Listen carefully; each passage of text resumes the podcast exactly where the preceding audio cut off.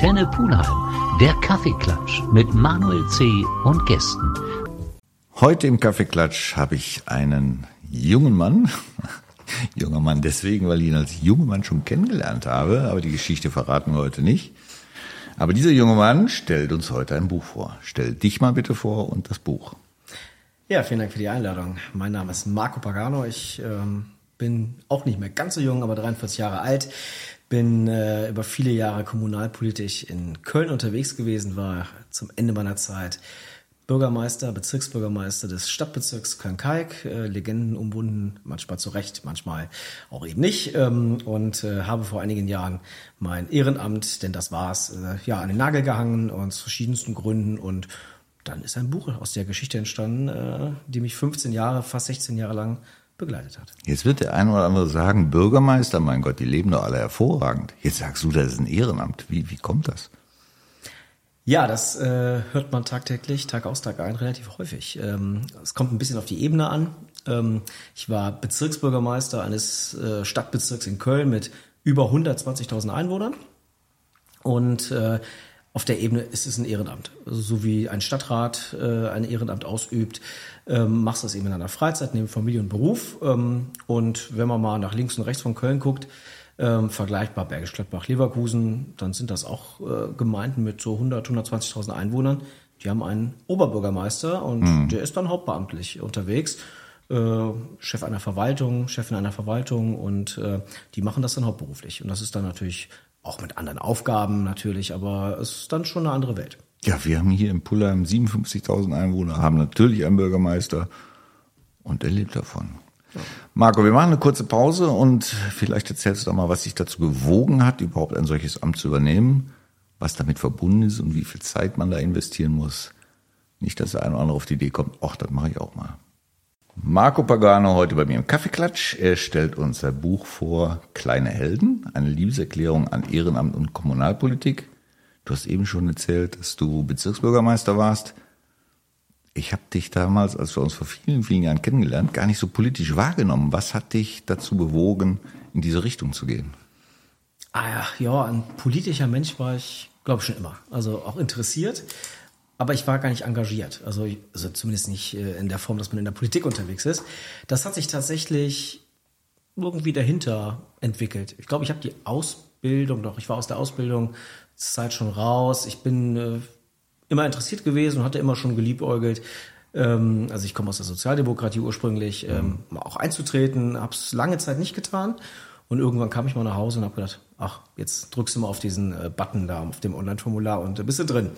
Und ähm, dann war ich lange, oder die erste Zeit habe ich gar nicht viel gemacht, aber irgendwann, das war die Kommunalwahl 2004, äh, zu diesem Zeitpunkt habe ich in Köln ähm, einfach mal geguckt, was ist denn da los? Und habe mir das angeguckt. Und ähm, ja, schwupps, war ich da drin. Und dann fängst du. Habt ihr zu Hause schon politisch diskutiert oder entstand das in deiner Jugend mit Freunden oder wie muss ich mir das Vor vorstellen? Vor allem letzteres. Also zu Hause gar nicht so sehr, wobei meine Eltern nicht unpolitisch äh, sind, waren, aber das war so der Freundeskreis. Das war schon, da gab es auch die hitzigsten Kom Diskussionen äh, in jede Richtung. Also da war, war auch äh, alles mit dabei. Mm, und das hat sich also damals gut, gut entwickelt. Und ähm, ja, und dann war ich in diesem äh, politischen Betrieb erstmal drin. Und dann fängst du ganz klein an, dann bist du mal in deiner Basis, dem Ortsverein, so nennt man das da, unterwegs, machst Wahlkampf. Landtagswahl war so mein erster richtiger Einstieg. Da haben wir uns dann damals, äh, es war noch der letzte Steinbrück-Wahlkampf für Nordrhein-Westfalen, engagiert, das erste Mal auf der Leiter gestanden, äh, auf der Frankfurter Straße in Köln, Plakate aufgehangen und all diese Sachen. Ja, und so bin ich da reingekommen und habe dann nach und nach neue Aufgabe übernommen ähm, die mich am Ende dann wirklich ins Rathaus in Kalk führte. Die Motivation kam die daher zu sagen, wir werden nun mal politisch geführt, ich möchte da eigentlich mitwirken oder unterstützen oder gab es da schon Ziele, die du hattest? Auf der einen Seite war Politik für mich einfach spannend. Also ich habe mich äh, gerne dann auch abends an Wahlabenden einfach damit beschäftigt und, und viel gelesen.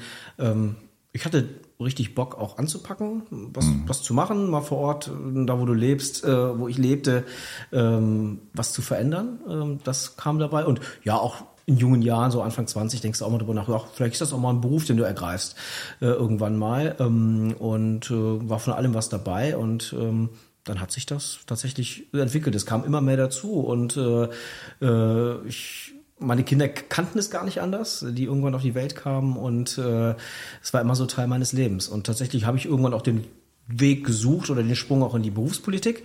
Hat knapp nicht gereicht vor einigen Jahren, äh, war aber auch vollkommen okay. Äh, wenn ich mir das Ganze im Nachgang anschaue.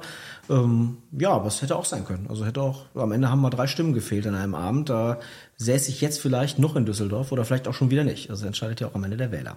Die Sozialdemokratie kam die von Haus aus? Also ich sag mal, meine Generation hat in der Regel den politischen Weg der Eltern genommen. Hast du dich da so mehr oder weniger frei entschieden? Hast dich informiert nach Programmen und Ähnlichem? Hast dann gesagt, das ist das, was zu mir passt? Mhm. Also ich kam jetzt nicht aus einem konservativen Elternhaus, äh, bin aber eigentlich nicht wirklich vorgeprägt worden. Also das war dann schon von mir aus da, wo ich mich richtig fühlte auf, auf der Seite. Ich habe mich mit dem Wahlprogramm natürlich auseinandergesetzt, äh, immer intensiver und aber bei mir war das Herz immer so auf der sozialdemokratischen Seite. Hm. Und ähm, hatte dann damals, war vielleicht auch ein Punkt, als ich gesagt habe, ich mache jetzt mal mit. Äh, man könnte sagen, damals stand die SPD nicht gut da. Äh, das hat sich die letzten 20 Jahre auch nicht immer gut äh, entwickelt. Aber das war so ein Zeitpunkt, wo ich gesagt habe, ich pack mal an. Wenn viele rausgehen, ist vielleicht auch eine, ist auch mal Zeit, dass andere reinkommen und mit anpacken. Und, Sehr schöner ja. Gedanke. Marco, wir machen noch eine kurze Pause und dann steigen wir wieder ein. Marco Pagano, ehemaliger Bezirksbürgermeister von Köln-Kalk. 120.000 Menschen leben da. Sogar über. Wahnsinn. Du hast das, das Buch rausgebracht, aber am Ende deiner Karriere.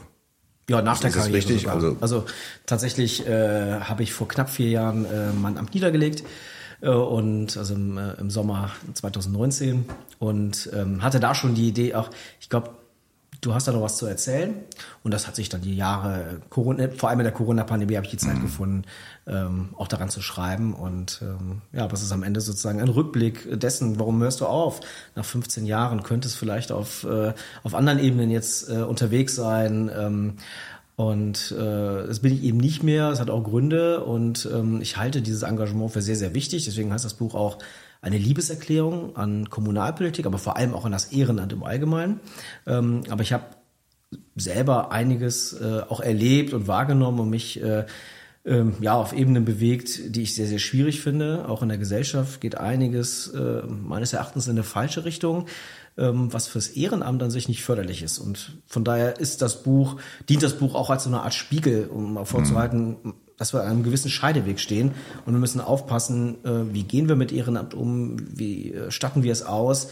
Ähm, denn es gibt nicht wenige KollegInnen, die ich äh, überall im Land habe.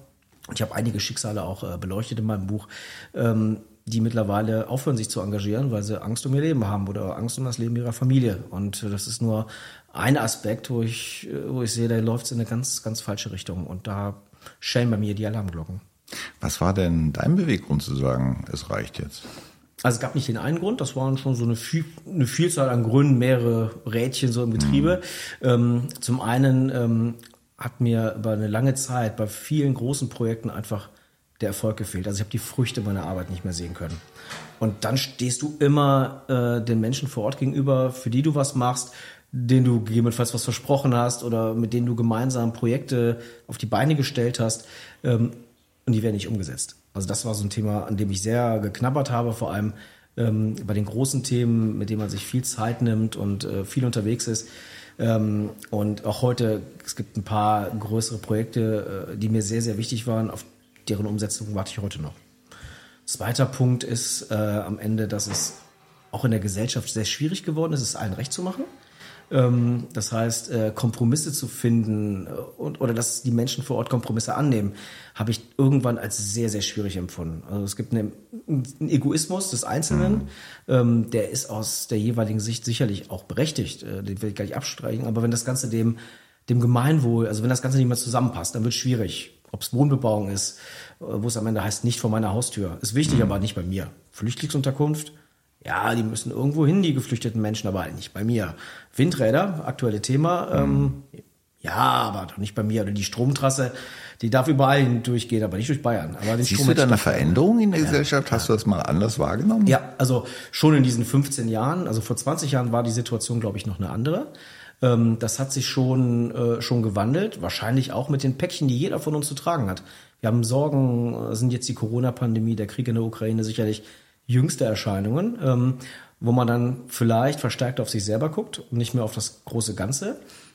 Und es hat eine, ich nenne das immer eine Verrohung stattgefunden in der Gesellschaft. Also der Umgang miteinander, vor allem auf die Politik, äh, ist äh, wirklich schwierig geworden. Ich habe mal vor, was kurz, äh, das war die Zeit, als ich bekannt gegeben habe, dass ich aussteige, in der Frankfurter Allgemeinen damals ein Interview geführt und habe damals das Standing der Politik irgendwo zwischen dem Drogendealer und dem Bankräuber verortet. Natürlich überspitzt, klar. Nee, Aber in äh, oft genug ähm, kommst du dir vor, als wärst du irgendwie in der Gesellschaft in einem, auf einer ganz anderen Ebene.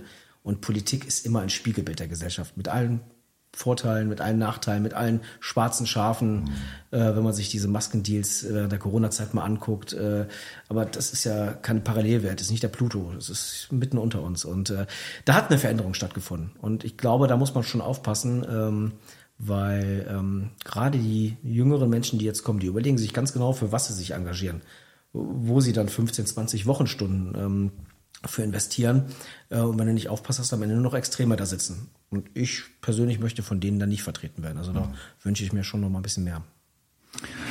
Marco, sehr schön kritische Worte. Wir machen noch mal eine kurze Pause und vielleicht gehen wir dann noch mal dahin und überlegen gemeinsam, was eigentlich in dieser Gesellschaft passiert ist, dass es jetzt genau dahin kommt, die ich genauso wahrnehme, wie du sie gerade geschildert hast. Äh, Ich hoffe da zwar immer, dass ich mich da gerade täusche, aber ich bekomme es tatsächlich auch überall bestätigt. Das ist schon ein bisschen deprimierend. Aber jetzt erstmal eine kurze Pause. Marco Pagano bei mir im Kaffeeklatsch. Ja, wir haben gerade so ein bisschen sozialkritisch über die Entwicklung der Gesellschaft gesprochen. Gibt es da Themen, wo du sagst, da kann man das eigentlich dran festmachen? Oder äh, das ist nachvollziehbar, dass es in diese Richtung geht, weil? Weil ich tue mich da ehrlich gesagt total schwer mit, solche Punkte zu finden. Klar, ich bin eine Generation, ich, ich kenne eigentlich keine großen Krisen. Klar, es gab eine Ölkrise, dies oder das, aber es ging uns eigentlich immer gut. Jetzt kommen das erstmal wirklich heftige Einschnitte. Würdest du das an solchen Einschnitten festmachen? Ich glaube, das kann ganz gut sein. Also ich äh, muss auch sagen, also ich glaube, bis ich, bis ich 30 wurde oder vielleicht sogar auch später, diese großen Krisen, die hat es ja tatsächlich nicht gegeben. Also was hat es denn, also vor der Corona-Pandemie so etwas Einschneidendes, was dein, dein Leben einschränkt, dass du nur zu Hause bleiben musst äh, oder dass du äh, dass du am Ende keine Toilettenpapier mehr kriegst oder das. Ne? Also Würdest du all denn so- sagen, da- dass diese extreme Wandlung mit Corona begonnen hat? Wahrscheinlich die, nee, das hat, ich habe ja schon eine Entwicklung selber verspürt. Also der Denk ich Umgang untereinander. Ähm, am Ende ist das eine Lohnentwicklung wahrscheinlich auch. Äh, also in verschiedenen Bereichen. Das, äh, die Schere zwischen Arm und Reich geht ja schleichend, aber immer weiter auseinander. Ähm, ich glaube, dass die letzten fünf, sechs, sieben, vielleicht die, ist die Flüchtlingskrise von von so 14, 15 damals äh, das erste Mal gewesen, wo äh, die Menschen da standen und wirklich die Auswirkungen von Weltpolitik wirklich gemerkt haben und gespürt haben. Und dann war die Turnhalle vielleicht nicht mehr nutzbar, weil da waren geflüchtete Menschen drin und das eigene Kind konnte nicht mehr am Sportunterricht teilnehmen. Äh, Oder eben äh, andere Bereiche, in denen einfach viel los war. Ähm, ich- wahrscheinlich ist so die letzten zehn Jahre einfach doch deutlich mehr passiert. Vorher war es ein schleichender Prozess.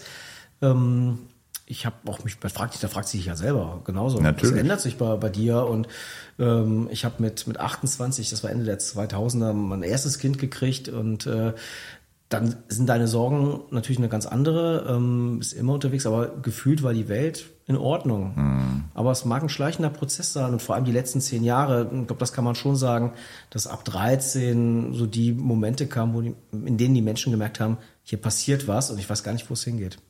Vielleicht hat auch, um das noch aufzugreifen, dann in der Politik auch ein Kompass gefehlt. Also was mir jetzt übergreifend immer gefehlt hat, war, dass wenig erklärt wurde, wo stehen wir gerade, wo müssen wir hin, wo wollen wir hin. Ähm, das ist in der Gesellschaft tatsächlich äh, relativ fehlig. Wie Das ist Anker? natürlich auch ein gefährlicher Ritt, ne? sich vorne hinzustellen, zu sagen, wir haben die und die Situation, diese Lösungsvorschläge habe ich zu bringen, weil damit machst du dich einfach nicht beliebt. Ja. Du hast eben schon mal ganz kurz erwähnt, dass bei Ehrenämtlern es teilweise um, um, ums Leben geht, sprich um Bedrohungen und ähnliches. Das ist ja eine sehr dramatische Entwicklung. Da kann man sich vorstellen, wenn du dann ganz oben an der Spitze der Politik bist und musst solche Dinge verkaufen, dass du dir damit keine Freunde machst. Ja, also ein Blick nach Köln reicht ja 2015. Äh, da hat ja Henriette Reger, Oberbürgermeisterin meiner Heimatstadt, ähm, wurde ja am Vorabend der Wahl äh, mit dem Messer angegriffen, hat es ja. auch haarscharf überlebt. Also wir haben ein bekanntes Beispiel hier um die Ecke. Mm, ob das Walter Lübcke, finde ich immer noch am dramatischsten, der zwar äh, kein Ehrenamtler war, aber der ist aufgrund seiner Haltung äh, in der Flüchtlingskrise oder wie, wie man damit umgeht, äh, vor seinem Haus erschossen worden. Und es gibt andere Beispiele während der Corona-Pandemie. Die Gesundheitsministerin in, in Sachsen, da geht ein Fackelmarsch äh, vor das Haus. Ich stelle mir vor, wie die Kinder aus dem Fenster gucken, das erleben. Ähm, das sind die großen Beispiele. Ähm, aber ich habe tatsächlich, ähm, ich war erstaunt und wenn man in mein Buch mal reinblickt, äh, findet man einige wirklich kommunale Beispiele äh, von Menschen, die am Ende, ähm, weil sie äh, oder weil ihre Politik oder ihre Position manchen Menschen nicht gefällt, angegriffen werden. Also oder das fängt da schon an mit ähm, äh, dass, dass Sachbeschädigung erfolgt, dass Drohbriefe kommen. Gerade dieses Jahr wieder aktuell aus, äh, aus Niedersachsen habe ich bei Spiegel TV einen Beitrag gesehen, wo drei, wo es drei potenzielle Gefährder für einen Bürgermeister gibt, der in meinem Alter ist. Also da überlegst du dir dreimal, ob du das äh, machst. Ähm, oder eine der schockierendsten war, dass äh, eine Bürgermeisterin ähm, kritisch äh, Stellung bezog, äh, dass man, dass, dass äh, eine Gruppe von Menschen ähm, ein, ein äh, ich glaube, es war auch ein Geflüchteter, an einen Baum gefesselt und fast aufgehangen hat. Das zu kritisieren und dann selber in die Zielscheibe zu geraten, das ist schon hart. Und wenn sich da nichts ändert und Umfragen bestätigen das, die Körperstiftung hat das auch mal durchleuchtet und jeder fünfte Kommunalpolitiker denkt in so einer Position als aufhören. Das ist erschreckend. Das ist echt unfassbar, was ich da so. Ich beobachte ähnliche Dinge, aber das jetzt mal so aus deinem Mund zu hören, das ist tatsächlich schockierend. Und die Frage ist doch ganz einfach, wie kommt man aus einem solchen Strudel wieder raus? Ich sehe da überhaupt keine Lösungsansätze, weil das, was passiert, beginnt ja schon ganz klein. Ich beobachte Eltern im Kindergarten, wie die mit, mit äh, Erziehern umgehen, äh, mit Lehrern von Schülern und so weiter. Und das setzt sich irgendwie fort. Das Kind lernt an für sich von Anfang an nicht zu diskutieren, nicht einfach eine Lösung, einen Kompromiss zu finden, sondern einfach seine Rechte durchzusetzen. Ja, also es fängt eigentlich gemeinsam und ganz unten an. Muss es. Also das ist Gemeinwohl, das, das der Sinn für, für das Gemeinwesen. Ich glaube, das ist so die Basis für alles. Das fängt in einem wertschätzenden Umgang an. Das heißt ja nicht, dass du nicht nicht zoffen kannst. Also ich habe mich gern gezofft, auch in meiner politischen Zeit. Man muss ja auch nicht einer Meinung sein, aber so den Der Respekt. Diskurs ist ja absolut wichtig. Total notwendig. Ähm, Und daraus entsteht ja oft was Neues, äh, vielleicht eine Lösung für, für ein Thema. Ähm, Ich habe das Gefühl, dass sowas an einigen Stellen verloren gegangen ist. Also es geht immer nur darum, seine Maximalforderung umzusetzen, aber dass aus zwei Positionen vielleicht eine dritte, eine gute entsteht, äh, dafür diesen Sinn zu haben. Also das, das fehlt. Ähm, ich- Vielleicht ist, haben wir auch so eine Zwischengeneration erlebt, wo das verloren gegangen ist. Es ändert sich jetzt, aber wie du selber gerade sagst, äh, kriegst es im Kindergarten auch schon mit, ähm, dann ist es an vielen Ecken, fehlt es da. Aber ich glaube, das ist der erste Schritt. Auch mal die Position des Gegenübers einzunehmen, zu überlegen, okay, er möchte dies und jenes, er braucht vielleicht, äh, ähm, ob das jetzt Verkehr ist oder auch Kita, Schulbildung, und warum haben die Menschen diese Forderungen? Ähm, Und wenn man es versucht, äh, mit der anderen äh, Perspektive einmal zu erleben, hat man vielleicht auch mehr Verständnis dafür. Also ich glaube, vielleicht fehlt dafür die Zeit äh, bei vielen äh, mittlerweile in der Gesellschaft, aber ich glaube, dass das schon mal der Schlüssel ist, ähm, über den Tellerrand zu gucken. Ähm, und es hilft vielleicht, wenn man mal den Spiegel hochhält und zeigt, bei was man angekommen ist, weil ich glaube, das ist auch vielen Menschen gar nicht bewusst. Das ist so, Marco. Ich muss jetzt mal gerade bremsen. Ich weiß, bei dem Thema kann man heiß laufen, aber wir müssen noch mal ein kleines Päuschen machen. Ja, es ist einiges schiefgelaufen, es läuft einiges schief und tatsächlich weiß man gar nicht, wo man den Hebel ansetzen soll. Und dann kommt immer wieder so, ein- so ein Satz bei mir in den Kopf, ich fange da einfach mal bei dir selber an und man versucht das natürlich auch. Aber ich merke, egal was du machst, wo du hingehst, du rennst oft einfach gegen eine Mauer. Dein Gegenüber gibt sich gar nicht mehr die Mühe, dich wahrzunehmen und das, was du eigentlich sagen möchtest. Lass es mal auf dein, deine Liebeserklärung in dem Buch kommen. Das war dir ja sicherlich ein inneres Bedürfnis, da einfach mal auch deine Erfahrungen niederzuschreiben und das auch ein bisschen kritisch zu beleuchten.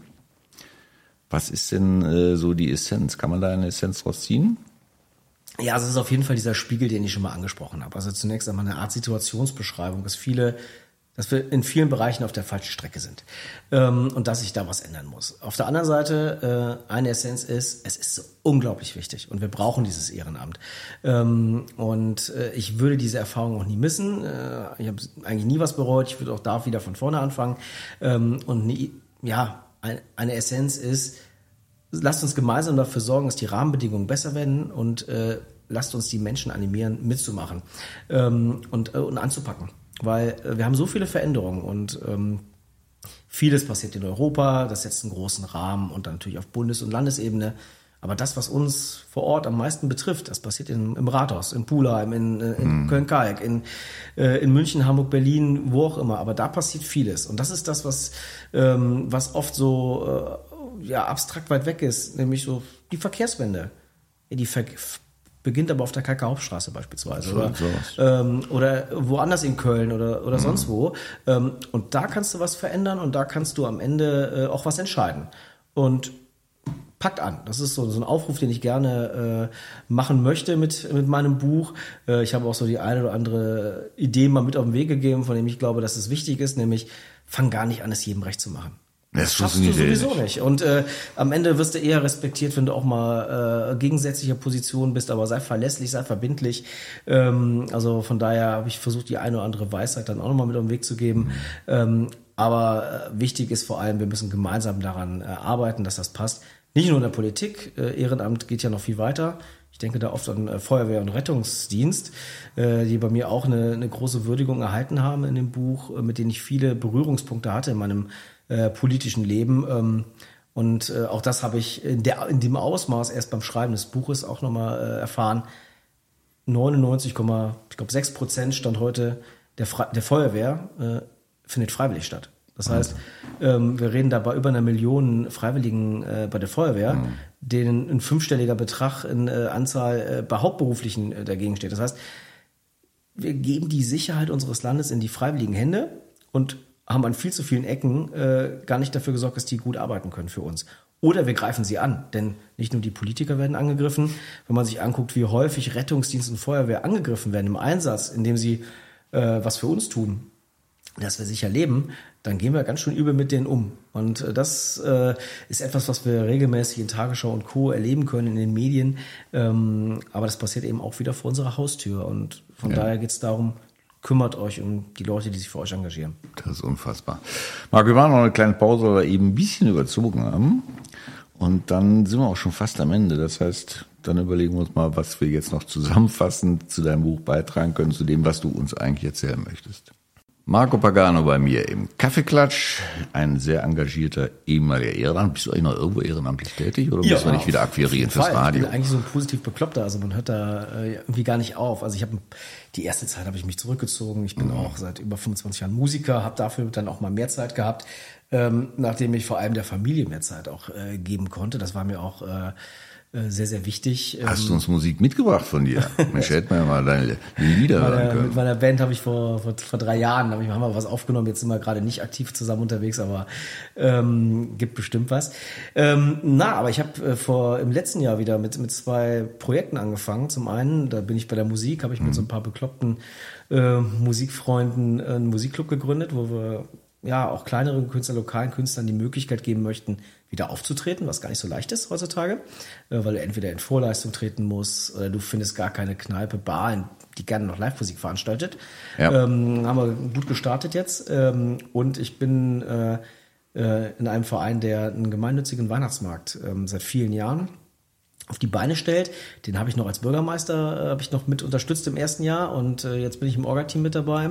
Ähm, haben da das Thema Nachhaltigkeit ganz groß mhm. äh, auf die Tagesordnung schon immer gesetzt. Fängt beim Essen an, also kein, keine Fleischprodukte, ist alles vegan oder vegetarisch, ähm, bis hin zur Verpackung etc. Also ähm, das ist etwas, was äh, unheimlich viel Freude macht, wo wir auch viel zurückbekommen, viel Wertschätzung und Anerkennung. Ähm, und äh, ja, so habe ich nicht aufgehört, mich zu engagieren. Also das ist ja echt ein ganz heißes Thema, was du gerade angerissen hast, nämlich Wertschätzung. Das hast du ja wirklich das Gefühl, dass du den als Ehrenamtler nirgendwo kommst.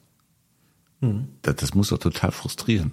Das ist es am Ende auch. Also es war es in der politischen Zeit, da ist es vielleicht noch mal ein bisschen extremer, weil du bist ja die hm. böse Politik. Aber ähm, das ist woanders genauso. Also es gibt viele, die da ein Herzblut an einem Thema haben, sich da engagieren und das auch gar nicht unbedingt für den Dank machen am Ende, aber äh, wenn du dann doch mal dieses Dankeschön bekommst oder die ähm, leuchtende Augen. Also ich kenne es beim Weihnachtsmarkt. Äh, ich fand es schon immer genial, für die Pens irgendwas zu machen und dann stehen die mit strahlenden Augen äh, vor deiner Nase. Ähm, oh, das ist toll. Das ist dann und, die Belohnung, Äh, ne? deswegen bin ich froh, meine Projekte, also dass wir da was Schönes erleben und von daher kann ich nur animieren, äh, ihr habt genug, es gibt genug Themen und genug äh, zu tun, packt damit an und ich glaube, die Gesellschaft braucht das. Also, Absolut. Hast du eine Idee, wie viele Ehrenamtler in Deutschland unterwegs sind? oh, ich müsste es jetzt wissen, ne? ja, ja, ich habe irgendwann mal eine Millionenzahl gehört. Mindestens, also das ist ja, äh, also oh, mal klein, mal groß, also jeder hat ja irgend so ein Projekt. Äh, ähm, äh, muss ich mal wirklich nochmal recherchieren. Also wir wollen auf jeden Fall Ja, ermuntern, bitte. auch da weiter aktiv zu sein und sich nicht da wirklich von unschönen Situationen daraus äh, sich verstoßen fühlen. Das ist nicht schön. Hast du gerade mit dem Finger gedeutet, weil das ein schönes Schlusswort gewesen Genau. Nee, weil das war so wäre? Unterstützen, Ja. ist auf den Punkt sozusagen gebracht, so ist das, ja. Ja.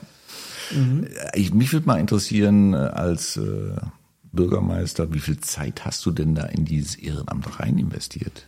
Ähm, das ist natürlich äh, mal so, mal so, aber ich habe schon, ich sage immer 15, 20 Wochenstunden neben Arbeit, neben Familie, Frau, Kinder äh, da investiert. Das ist, es gibt Phasen, da ist es mehr, es gibt Phasen, da ist es weniger. Aber das muss man schon. Und es hätte auch ein, es hätte noch 39 Stunden sein können oder 50. Ähm, da musst du am Ende natürlich immer überlegen, was kannst du reinstecken und was nicht. Es war ein Spagat, der war nicht ohne. Und das war dann am Ende auch der Grund, wo ich sagte, es ist so viel, es stört dich. Kannst du nur eigentlich noch rein gewissens zu Hause aus dem Haus gehen äh, und abends um 10 nach Hause kommen. Also gibt es so eine lustige Anekdote, die ich die letzten Wochen gerne erzähle, die jetzt, mein Sohn hat mir kurz bevor das Buch rauskam, mir erzählt, ähm, der hat früher gedacht, ich schlafe auf der Arbeit. Siehst du? Was viele so, tun, haben sie von dir auch gedacht. Äh, Genau, äh, ja, nie geschlafen. So, und dann hab ich so, warum denn? Und dann sagt er, ja, wenn ich morgens aus dem, wenn ich aufgewacht bin, warst du weg. Mhm. Und äh, wenn ich abends ins Bett gegangen bin, warst du auch weg. Also habe ich gedacht, du schläfst bei der Arbeit. So, Das ja. ist ein Riesenopfer, ne? Gerade bei, bei Also- aufwachsenden Kindern und ich schätze dich ja nur noch als liebevollen Vater ein und der gerne nach Hause kommt. Das muss natürlich von zu Hause mitgetragen Klar, werden. und das ist ein Riesenopfer meiner Frau, darf man nie vergessen. Also, dass das alles äh, so funktioniert hat, was nie leicht war. Äh, ich bereue ein bisschen oder bedauere, dass ich, ich habe spät äh, auch die Erkenntnis gewonnen, du musst nicht überall sein. Du musst auch mal Nein sagen und habe es vor allem in den letzten Jahren als Bürgermeister auch stärker gesteuert. Ähm, ich wünschte, ich wäre da früher hingekommen, habe es nicht gemacht, das bedauere ich heute, knabber ich auch dran. Ähm, aber von daher war das ein Opfer von, von uns allen. Ähm, ich bin dankbar, dass ich das machen durfte. Äh, das auf jeden Fall. Ähm, rate eben auch dazu, äh, habe ein paar Ratschläge für, für kommende Kommunalpolitiker, darauf zu achten, weil es dankt ja am Ende sowieso keiner überspitzt, bestenfalls schon. Aber es ist nicht wert, sein Privatleben äh, in Gänze zu opfern. Und es tut auch mal gut, sich nicht nur in dieser eigenen Blase zu bewegen. Ähm, und äh, so wichtig das alles ist, äh, man muss auch mal die Tür zumachen und dann Ja. kümmert man sich um was ganz, ganz anderes. Kommt denn deine Frau abschließende Frage damit klar, dass du jetzt öfter zu Hause bist oder sagt, Mensch, such dir um Gottes Willen wieder irgendeine Aufgabe? Nein, nein, das passt schon. Wir haben ja auch immer genug zu tun mit so zwei Teenies. Ähm, oder einen Teenie und einem äh, fast Teenie. Schönes Alter. Super. Also man sagt ja immer, es kommen die eine oder die andere Phase äh, dazu. Also eigentlich sind ja immer Phasen. Äh, nee, aber ich liebe es. Es ist, es ist schön, dass ich heute noch mehr da sein kann, auch wenn ich, äh, wenn es manchmal natürlich auch anstrengend ist. Aber ähm, von daher, nein, es ist, äh, es ist toll zu Hause zu sein. Schönes Schlusswort. Marco, danke, dass du heute bei mir im Kaffeeklatsch warst. Ich erwähne gerne nochmal den Titel Kleine Helden, eine Liebeserklärung an Ehrenamt und Kommunalpolitik. Das, wenn ich das eingebe, finde ich den Verlag. Das ist äh, genau, ist im Dietz Verlag, ähm, auch aus der Region, äh, ansässig in Bonn. Äh, erschienen findet man überall, am besten in Buchhandlungen eures Vertrauens um die Ecke. Äh, und ja, viel Spaß beim Lesen und äh, Man kann dich ja dann um Rat bitten. ja, bitte. Und wir sind auch viel unterwegs. Ich merke, das Thema kommt an und freue mich, dass ich bei euch gewesen bin im Kaffeeklatsch und ähm, ja, Sehr schön. Marco, alles Liebe für dich und deine Familie und genieß die etwas mehr Zeit, die du jetzt hast. vielen, vielen Dank.